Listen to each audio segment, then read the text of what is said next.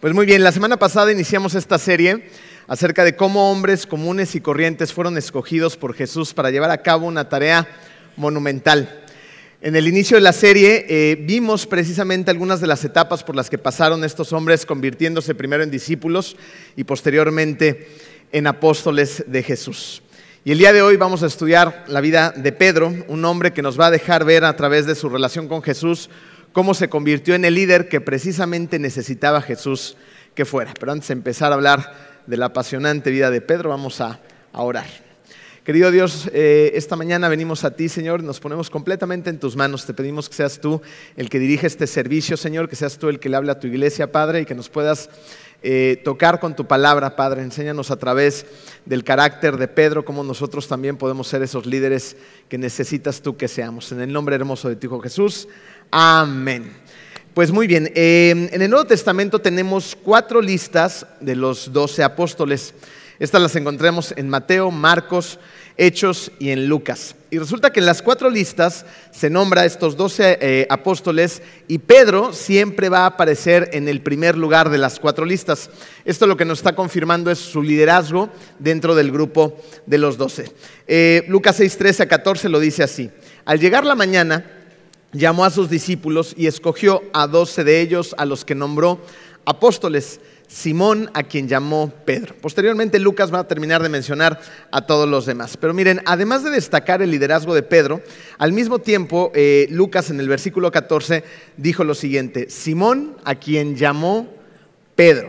Como se pueden dar cuenta, Jesús no solamente le dio un nuevo nombre a Simón para reemplazar el viejo, sino que también lo llamó Pedro.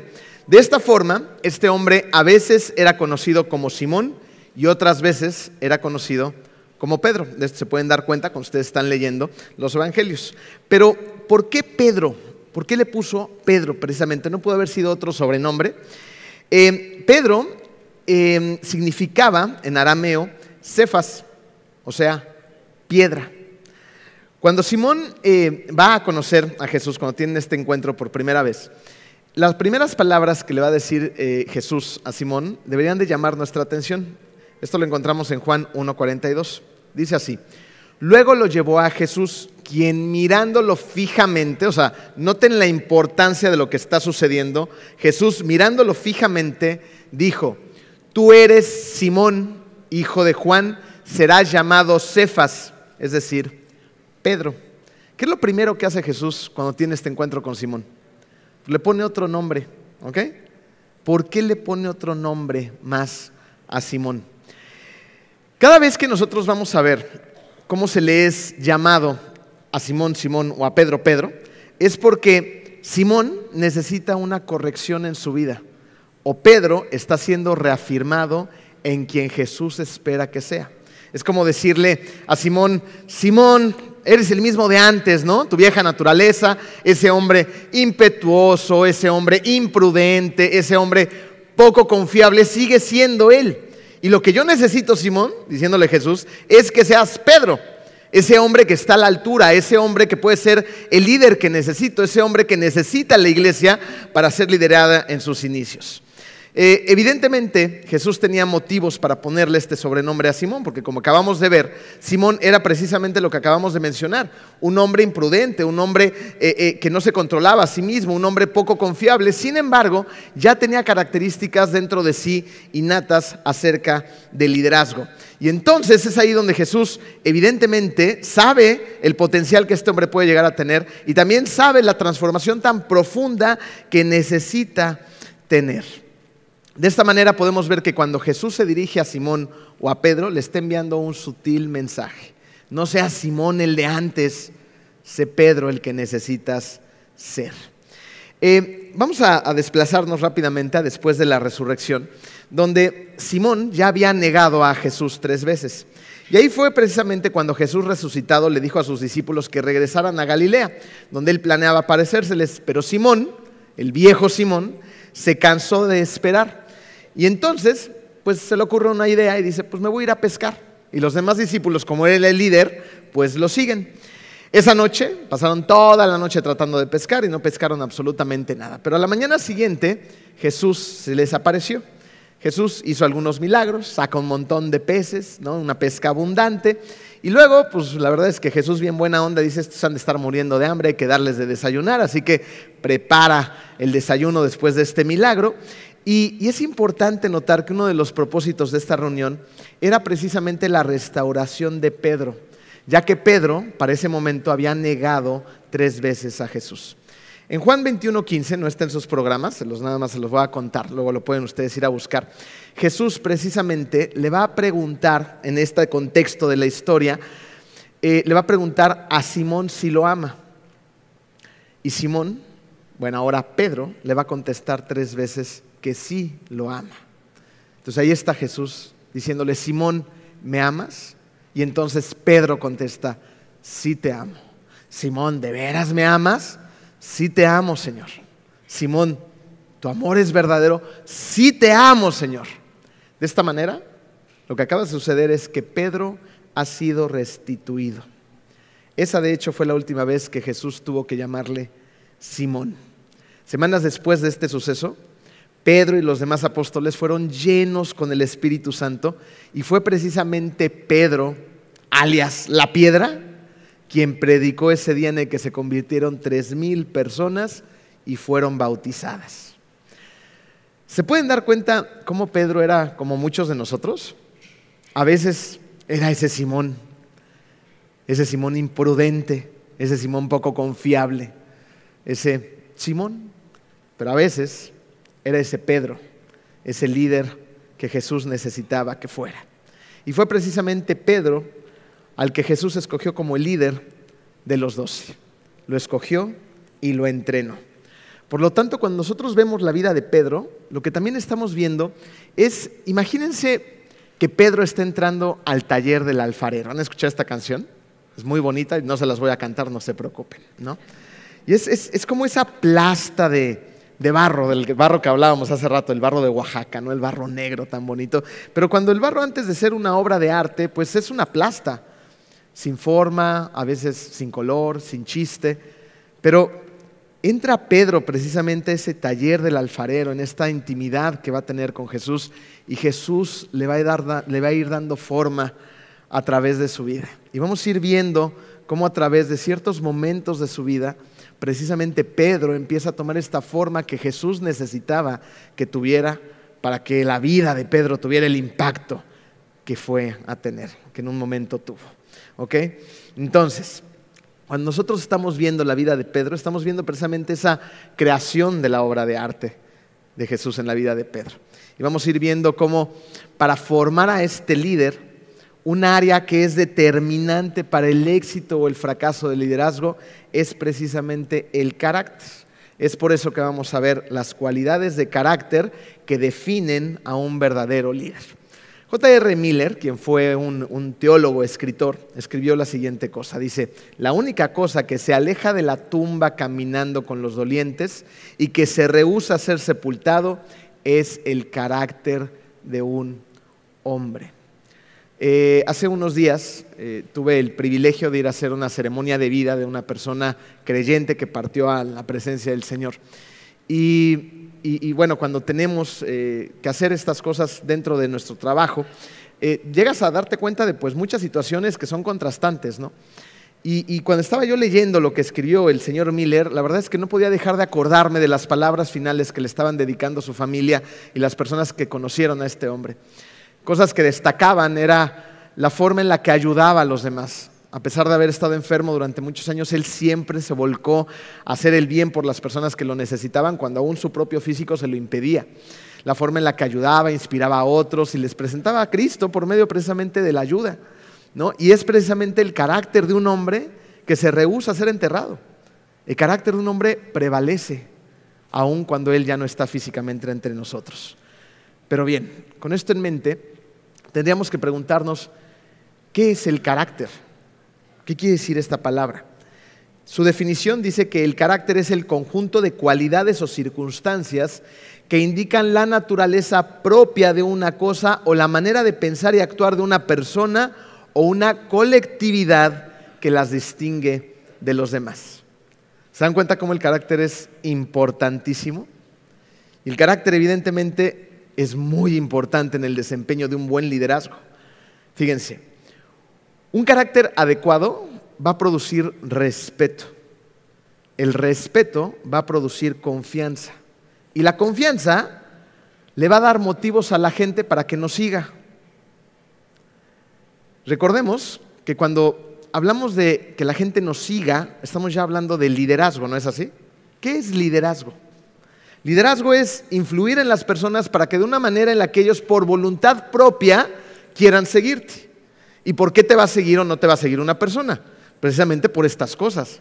Una persona te va a seguir o no te va a seguir porque desconfía o porque confía en ti.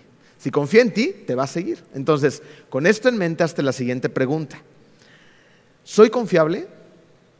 Hoy en día soy una persona en la que se pueda confiar. Siguiente pregunta. ¿Estoy liderando a mi familia en la dirección adecuada? Conforme evidentemente a los propósitos de Dios. ¿Hacia allá los estoy llevando? Y por último, ¿qué dice mi día a día acerca de mi carácter? ¿Qué dice mi vida? Lo que hago, cómo me comporto, cómo me muevo, lo que digo.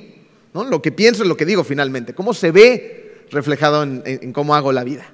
Porque ahí se está plasmando mi carácter. Lo que es muy importante es que necesitamos trabajar en nuestro carácter, porque muchas de sus respuestas aquí pueden ser, pues, confrontantes. Entonces, ¿qué es lo que tenemos que hacer? Todos nosotros necesitamos trabajar en nuestro carácter. ¿Para qué? Para que cada vez se parezca más al de Cristo.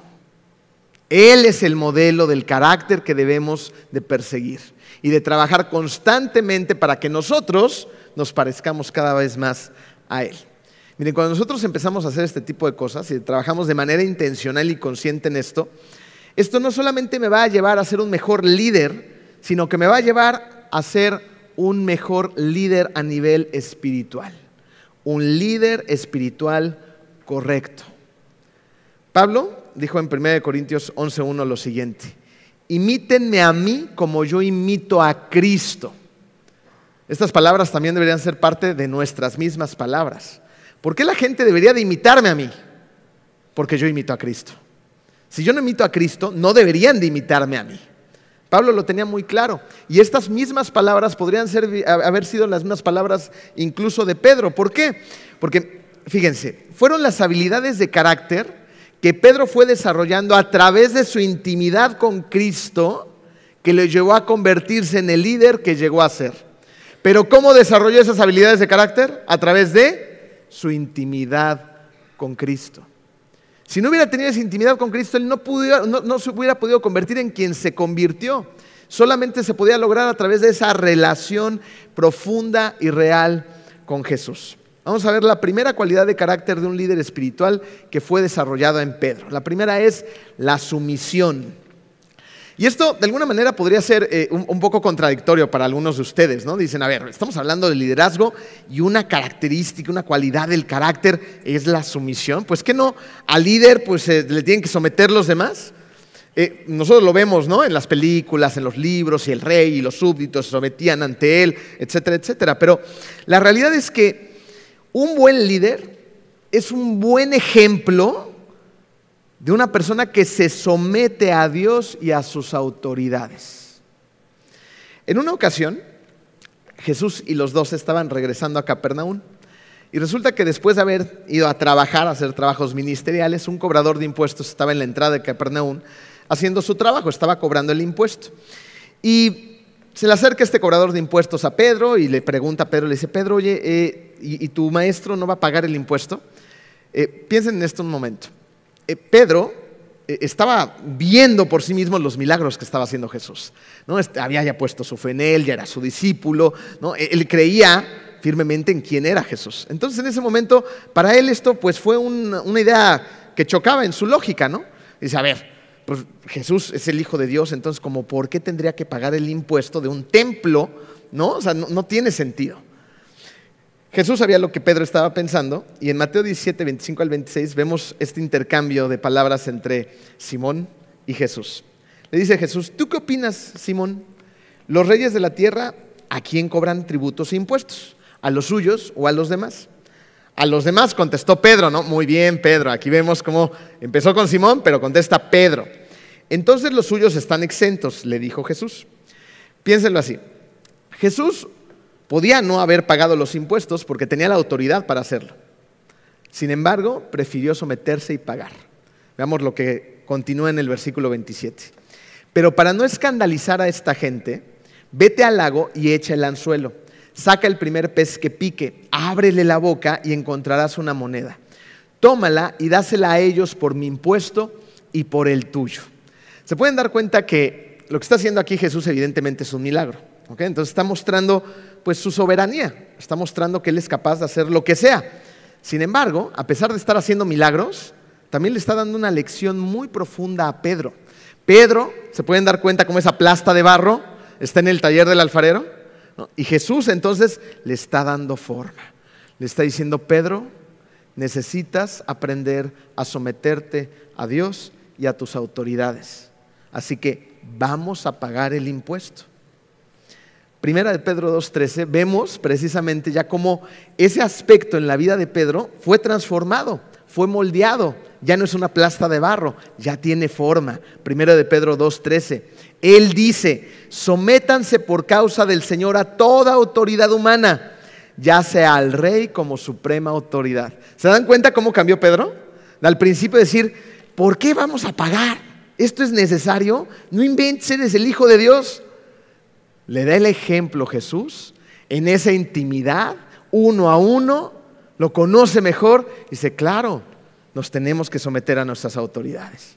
Ahora, ya entendimos la enseñanza. ¿Cómo se ve reflejada en nuestro día a día, en nuestra actualidad? Piensen en lo siguiente.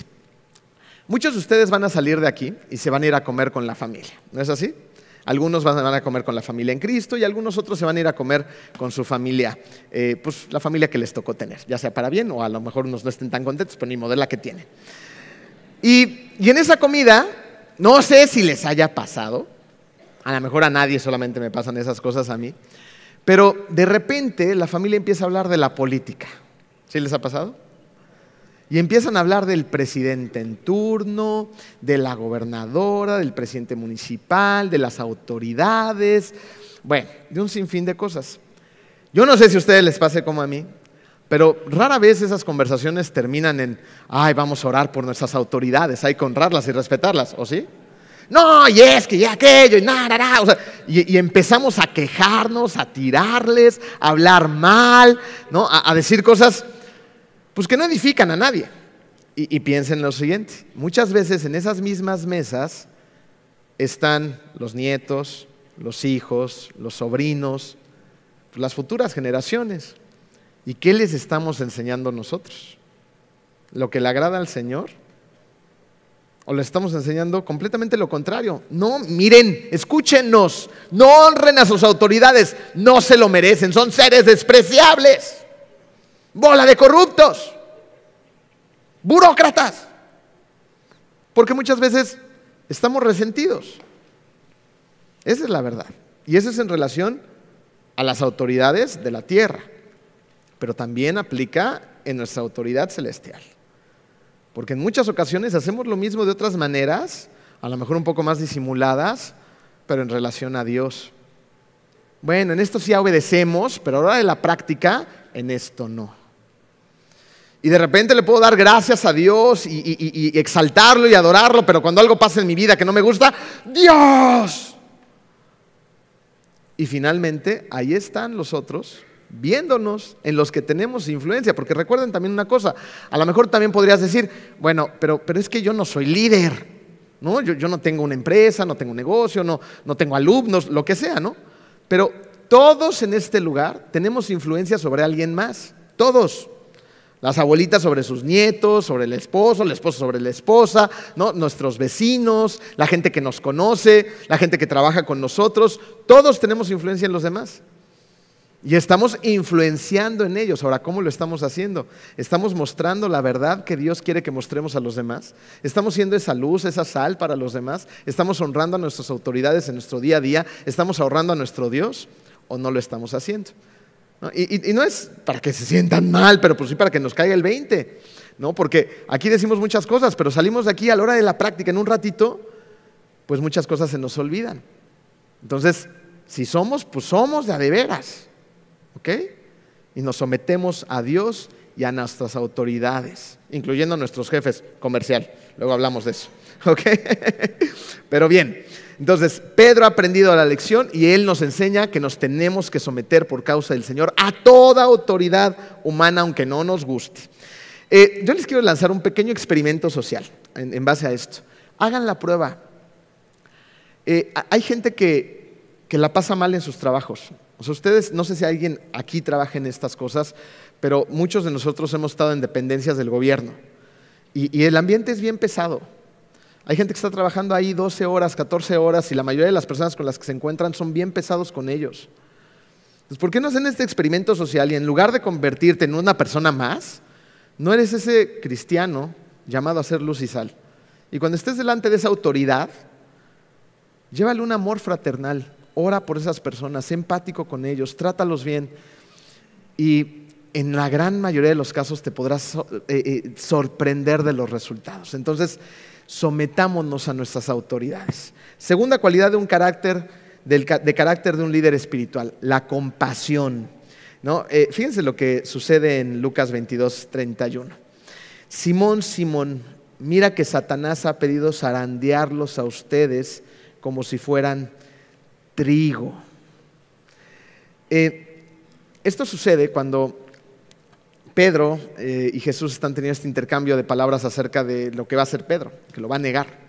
¿no? Y entonces Jesús le dice, pues Satanás ha pedido zarandearlos a ustedes como si fueran trigos. Y para esto tendríamos que entender un poquito mejor la ilustración. ¿Qué quiere decir esto? Eh, e, el trigo a veces venía contaminado con paja. Y para dejar el trigo puro, tenían que hacer un procedimiento para que la paja se fuera y solamente quedara el trigo. Entonces los zarandeaban, literalmente los zarandeaban. Así como algunos zarandean a sus hijos, la broma. los zarandeaban contra un viento fuerte. Entonces el viento fuerte lo que hacía era llevarse la paja y entonces lo que quedaba era solamente el trigo. Entonces, ¿qué le está diciendo Jesús? Necesitamos que se salgan todas esas impurezas de ti y que quede lo que tiene que quedar. Una vez que Jesús le dice esto, pues imagínense a Pedro, ¿no? Entonces, ¿eso quiere decir que vas a dejar que Satanás me zarandee? No, pues, pues sí. Sin embargo, no se queda ahí. Fíjense lo que dice en el versículo 32, inmediatamente después. Pero yo he orado por ti, le dice Jesús a Pedro, para que no falle tu fe. Y tú, cuando te hayas vuelto a mí, fortalece a tus hermanos. Pedro le va a contestar que él nunca lo va a negar, ¿no? que él siempre va a estar con él. Sin embargo, sabemos lo que sucedió. Antes de que cantara el gallo, lo había negado tres veces. Ahora, ¿cómo creen que se sentía Simón después de esto? Después de que él había prometido que no iba a flaquear, que lo iba a acompañar, que él nunca lo iba a negar, que él estaría ahí al pie del cañón, que lo acompañaría a todos lados. Y, y antes de que cante el gallo, cayó. ¿Cómo creen que estaba su confianza en sí mismo? Hecha pedazos. Él estaba desmoronado, había pecado, había traicionado a Jesús, lo había, lo, había negado. Su autoconfianza fue destruida, su confianza en sí mismo. Pero ¿saben qué no flaqueó? Su fe, porque él regresó a Jesús. Su fe no falló. Fue zarandeado. Esa, esa confianza, ese ego, e, ese orgullo se lo llevó el viento y solamente quedó una fe pura de Pedro. Y eso es muchas veces lo que nos tiene que pasar también a nosotros. A veces necesitamos ser zarandeados para que salgan todas esas imperfecciones de nosotros y quedemos con un corazón puro ante Cristo. Y es de esa manera que cuando nos suceden estas cosas, entonces lo que podemos ser es ser compasivos con los demás. ¿Por qué? Porque hemos aprendido porque nos ha pasado a nosotros mismos, porque podemos ser empáticos, porque hemos estado ahí. Nos hemos equivocado, hemos pecado, nos hemos caído y Jesús nos ha levantado. ¿Saben qué es un hecho? Lo que es un hecho es que muchas veces como líderes nos falta compasión para los demás. Muchas veces no somos empáticos, nos falta paciencia, no encontramos tiempo, ¿no? Siempre andamos a las carreras. ¿Por qué? Porque vamos caminando como un, ratón, perdón, un conejo detrás de, la zanahoria. ¿no? La meta, la meta, la meta, la meta.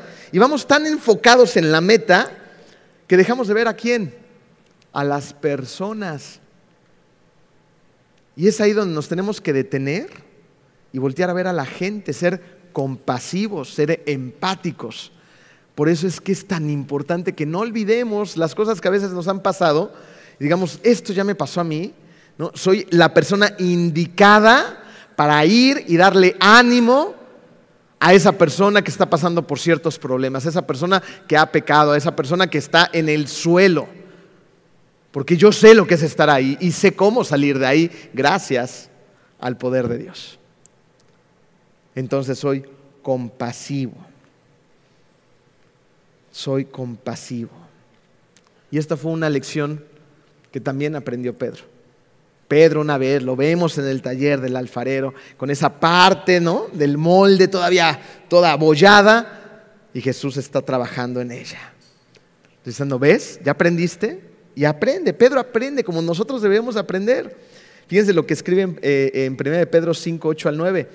Dice Pedro, practiquen el dominio propio y manténganse alerta. O sea, ya había tenido experiencias bien fuertes. Su enemigo, el diablo, ronda como león rugiente buscando a quien devorar. Resístanlo manteniéndose firmes en la fe. Y aquí viene la compasión. Sabiendo que sus hermanos en todo el mundo están soportando la misma clase de sufrimientos. ¿Se dan cuenta la transformación? ¿Cómo ha cambiado Pedro? ¿Por qué ha cambiado Pedro? Por esa relación íntima con Jesús. Entonces, al igual que Pedro, debemos de recordar nuestras caídas. ¿Para qué? Para ser compasivos, empáticos y amorosos. Lo cual nos lleva a la tercera cualidad de carácter de un líder espiritual, el amor en acción. El verdadero líder espiritual es quien sirve, no alguien que exige ser servido. Jesús dijo en Marcos 9:35, entonces Jesús se sentó, llamó a los doce y les dijo, si alguno quiere ser el primero, que sea el último de todos y el servidor de todos. Una poderosa lección acerca del servicio la vamos a ver cuando Jesús y sus discípulos están celebrando la Pascua. Eh, tenemos que entender un poquito más de esta celebración para, entender el contexto de lo que está sucediendo. Miren, eh, la celebración de la Pascua no era una celebración rápida. No era una situación que sucediera en una o dos horas, bueno, ya acabamos, vámonos, sino era toda una celebración. Había un proceso, ¿no? había cosas que se hacían y, se daban el tiempo para celebrarla. Era un proceso que duraba entre cuatro a cinco horas en los cuales compartían los alimentos y hacían la celebración. Y eh, a través de ciertas pinturas eh, siempre asociamos eh, la, última cena precisamente, donde están todos los discípulos sentados, está ahí Jesús, y, vemos una mesa alta y simplemente vemos las patas de la mesa y de las sillas asomarse en las, imágenes que nos han representado esta situación. Sin embargo, la cultura de aquella época no necesariamente siempre se daba la cena en una mesa de ese tipo. Entonces, vámonos imaginando, ¿no? Estamos en, una celebración que va a tomar de cuatro a cinco horas y además, en la mayoría de los casos, no había sillas, sino que había una mesa muy chiquita, muy bajita, que estaba acompañada de un montón de cojincitos en los cuales la gente se sentaba pues prácticamente en el suelo. Eh, si tú te sientas en el suelo, pues a lo mejor un ratito puede estar medio derecho, pero después de un rato, generalmente uno se termina inclinando.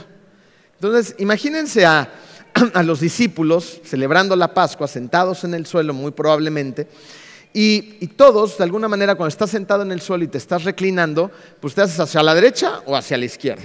Entonces, si yo me voy haciendo hacia la derecha ¿no? y tengo una persona al lado mío, ¿qué me queda cerca de mí? ¿Los qué? Los pies. ¿no? Entonces, mi cara literalmente está cerca de los pies del vecino. Y los pies de la gente en aquella época, pues imagínense. No traían este, ni los Puma, ni los Nike, ni nada de lo que traemos hoy en día. ¿no? Andaba, mucha gente andaba descalza y otros traían guarachitos, ¿no? chanclitas muy básicas, donde los pies se ensuciaban y se ensuciaban mucho. Recuerden que en aquel entonces tampoco tenían las calles adoquinadas ni con pavimento, no, pues todo era tierra ¿no? y, llena de porquería. Entonces, celebrando la Pascua, compartiendo los alimentos, ¿no? tirados muy probablemente en el suelo, pues eh, debió haber sido una situación de llamar la atención. Y, ahora vayamos un poquito más al texto. Ya que entendimos esto, eh, en esa cena podemos notar que no hubo una persona que lavara los pies de los demás, porque para esto pues contrataban gente, ¿no? Servidumbre que se dedicaba a lavarle los pies a los invitados para que pudieran hacer la celebración. Pero en esta cena, pues por lo que vemos, no hubo quien lo hiciera y los discípulos pues hicieron los locos todos y dijeron, bueno, pues no hay quien lo haga, vámonos todos a celebrar la Pascua, listo. Eh, resulta que para en el momento en el que va a ocurrir lo siguiente, eh, Lucas nos dice que los discípulos en el momento de esta cena tan importante, empezaron a discutir entre ellos quién es el más importante. Entonces, imagínense, ¿no? Ahí estaba Pedro, Juan, los demás discípulos. No, yo soy más importante. No, yo estuve en la transfiguración. No, yo, yo esto, yo el otro. Yo estoy más cercano a Jesús. Bueno, Juan, yo soy el amado, ¿no? Y, ahí luchando, ¿no? Por ver quién es el mero mero del grupo. En ese momento, Juan 13, 4 al 5, nos dice que pasó lo siguiente. Así que se levantó de la mesa, se quitó el manto y se una toalla a la cintura. Luego echó agua en un recipiente y comenzó a lavarle los pies a sus discípulos y a secárselos con la toalla que llevaba a la cintura. Estamos hablando del Hijo de Dios, que le está lavando los pies a los discípulos. Discípulos que en ese momento estaban peleando por ver quién era el más importante. Qué poderosa lección de servicio les acaba de dar Jesús. ¿Se imaginan el ambiente en la mesa? Todos viendo a ese Jesús que está próximo a ir a la cruz. Y en las últimas lecciones que les da, de manera presencial, física, les lava los pies a sus discípulos. Para cuando Jesús llega a los pies de Pedro, Pedro le dice las siguientes palabras que quedaron registradas en Juan 13, 6. ¿Y tú, Señor, me vas a lavar los pies a mí? Ahí está Simón otra vez. No piensa lo que dice, lo escupe. ¿Qué le contesta? ¿Qué, qué pasa después? Dice, no, protestó Pedro, jamás me lavarás los pies. A lo que Jesús contesta, si no te los lavo, no tendrás parte conmigo. Eh, el significado de esta acción tenía más contenido, mucho más contenido que el poderoso mensaje que estaba llevando acerca Jesús del servicio, del amor en acción.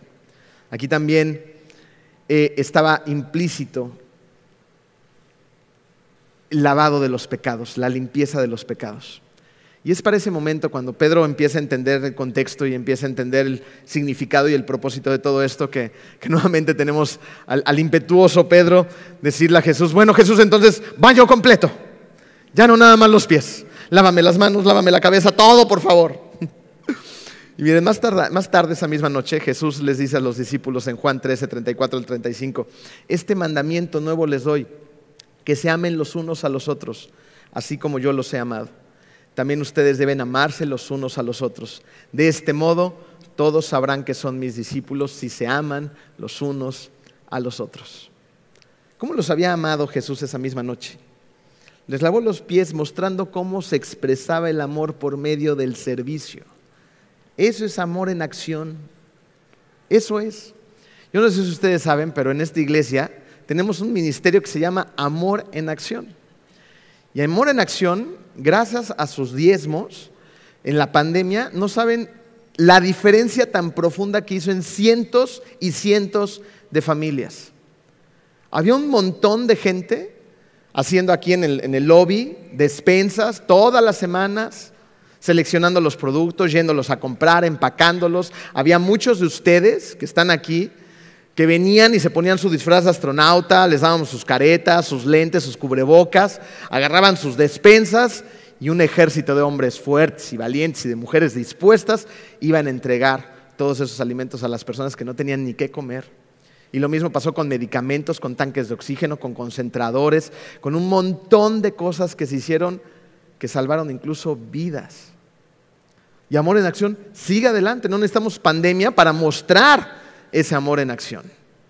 Lo que necesitamos es tener un corazón dispuesto y aprender de los ejemplos tan claros que Jesús nos enseña una y otra vez. Finalmente, el carácter del liderazgo cristiano debería de estar el ADN del amor en acción. ¿Se acuerdan de la definición de carácter? Es lo que separa a los demás porque los hace diferentes en su manera de actuar y de pensar. ¿No nos deberíamos de ver así como cristianos, como seguidores de Cristo? Debemos de actuar diferente y nos deberíamos de ver distintos al resto de los demás. Porque en nuestro ADN debería de estar esa necesidad de servir a los demás de ir y mostrar su amor, de ir y llevar su amor, de estar ahí para la gente que nos necesita como iglesia y de reflejarlo a Él todo el tiempo, todos los días. Ahí vemos un rasgo más de carácter, donde en el taller del alfarero Jesús le estaba dando forma a la vida de Pedro. Y Pedro nuevamente podemos ver que aprende la lección. Primera de Pedro 4:8. Sobre todo, dice él, ámense los unos a los otros profundamente porque el amor cubre multitud de pecados. El resultado de esa plasta de barro era una obra de arte, porque fue moldeado por las manos de Jesús. Eso es lo que quiere hacer Jesús con tu vida el día de hoy. Moldearte, que aprendamos estas lecciones que cambie nuestra vida para siempre. Después de que Pedro da su primer sermón después de la crucifixión, ya tenemos esta obra de arte lista. Se convierte en tres mil personas, tres mil personas son bautizadas y hacen una nueva familia. La Biblia nos dice que todos los creyentes estaban juntos y tenían todo en común, evidentemente porque conocían a Cristo. Y al conocer a Cristo, vendían sus propiedades, vendían sus posiciones, compartían sus bienes entre ellos según la necesidad que tenían los demás. No dejaban de reunirse en la iglesia ni un solo día, tenían esa necesidad ferviente en su corazón de tener esa comunión en familia, en iglesia. Compartían los alimentos con alegría, alababan a Dios y cada día, después de ver esto, ¿cómo no se les iba a agregar al grupo más y más y más gente? Porque la gente los veía y decían, yo quiero estar ahí. Estos sí son diferentes. Tienen algo en común que los ha hecho una comunidad completamente vibrante, apartada de los demás, una comunidad de fe. Qué bonito nombre, ¿va? Como nuestra iglesia. una comunidad de fe. Y esa es la comunidad que finalmente Pedro lideró. No lo hizo por sus propias fuerzas. Él no estaba listo para hacer eso. Él era un hombre común y corriente, pero fue equipado, fue transformado, fue entrenado y fue moldeado por las manos expertas del alfarero. Y luego el Espíritu Santo. Jesús lo entrenó, pero el Espíritu Santo lo capacitó para seguir adelante y hacer la obra que se le había encomendado. Finalmente, la vida de Pedro fue un tremendo viaje con Jesús y con el Espíritu Santo. Y termina con una profunda convicción de su fe. No hay registro bíblico de la muerte de Pedro, pero todos los antiguos documentos de la historia de la iglesia primitiva nos dice que fue crucificado. En los relatos de Eusebio se cita el testimonio de Clemente, quien dijo que antes de que Pedro fuera crucificado, fue obligado a presenciar algo muy fuerte la crucifixión de su propia esposa. Esa convicción de fe, esa convicción de una fe verdadera puesta en Cristo, lo llevó a decirle estas palabras finales a su esposa. Recuerda al Señor. Recuerda al Señor. Cuando fue su turno, Pedro pidió ser crucificado de cabeza porque no se sentía digno de morir como su Señor lo había hecho. Y así fue crucificado. Las palabras finales eh, de Pedro podrían resumir su vida, y estas las encontramos en 2 de Pedro 3, 18. Así termina esta segunda carta de Pedro. Más bien, crezcan en la gracia y en el conocimiento de nuestro Señor y Salvador Jesucristo. A Él sea la gloria ahora y para siempre. Amén. ¿Se dan cuenta cómo eso fue lo que Él hizo? Creció en la gracia y en su relación con Jesucristo. Y solamente, solamente de esa manera llegó a ser la piedra, el líder que Jesús necesitaba para la iglesia en sus inicios. Y esa es nuestra oración como iglesia. Que tú, al igual que Pedro, crezcas en la gracia y en tu relación con Dios a través de Jesucristo. Y que por medio de esa relación permitas que Jesús le dé una nueva forma a tu vida, a tu corazón, a tus pensamientos. Y que te conviertas en ese líder que Jesús quiere que seas. Uno que se someta a Dios, uno que sea compasivo y uno que ponga el amor en acción. Tenemos mucha chamba, ¿verdad? Pues vamos a hacerla. Vamos a orar.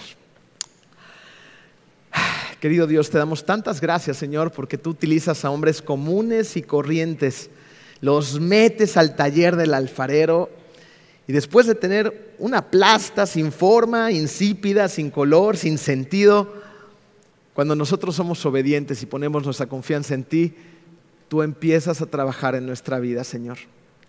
Gracias, Padre, porque sabemos que estamos en manos expertas, pero sobre todas repletas de amor para sus hijos, Señor. Gracias te damos, Padre, porque hoy estamos siendo moldeados a través de tu palabra.